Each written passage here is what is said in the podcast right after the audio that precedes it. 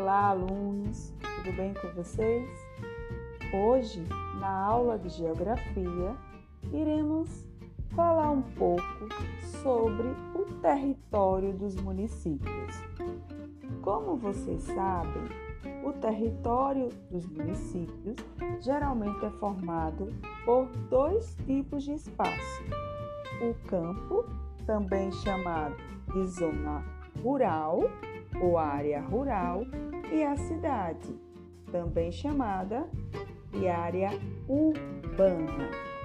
O campo é composto de matas e propriedades rurais com agricultura, pecuária e até mesmo indústrias.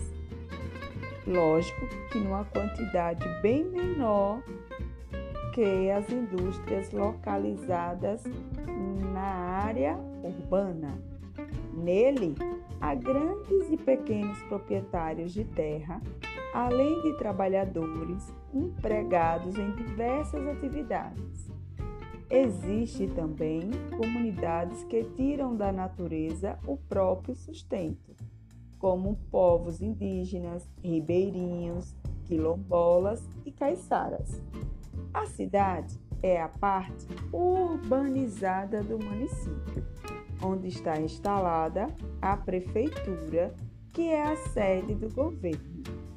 É na cidade que se aglomeram as construções e se concentram as lojas, os bancos, as escolas e outros serviços.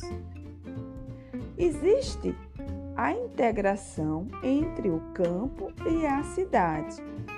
Como a gente percebe essa integração? O campo e a cidade não são espaços isolados um do outro, ao contrário, existe forte relação entre as atividades que as pessoas desenvolvem nesses dois espaços do município.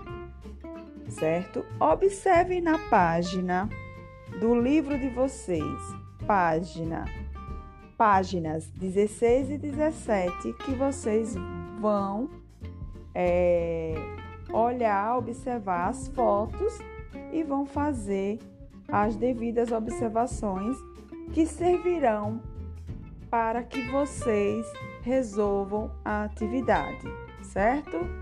Um abraço e qualquer coisa é só me chamar.